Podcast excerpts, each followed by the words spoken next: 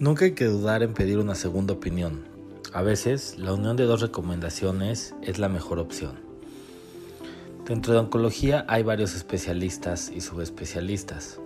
Por ejemplo, se divide en cirugía, radioterapia, quimioterapia y otras áreas que ayudan a estas anteriores.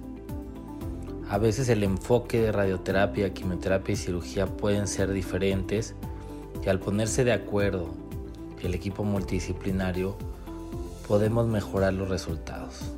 Es por eso que es conveniente tomar otras opiniones de otros especialistas que nos pueden ayudar a mejorar el tratamiento. Si quieres conocer 5 estrategias clave para vencer el cáncer, da clic en más información.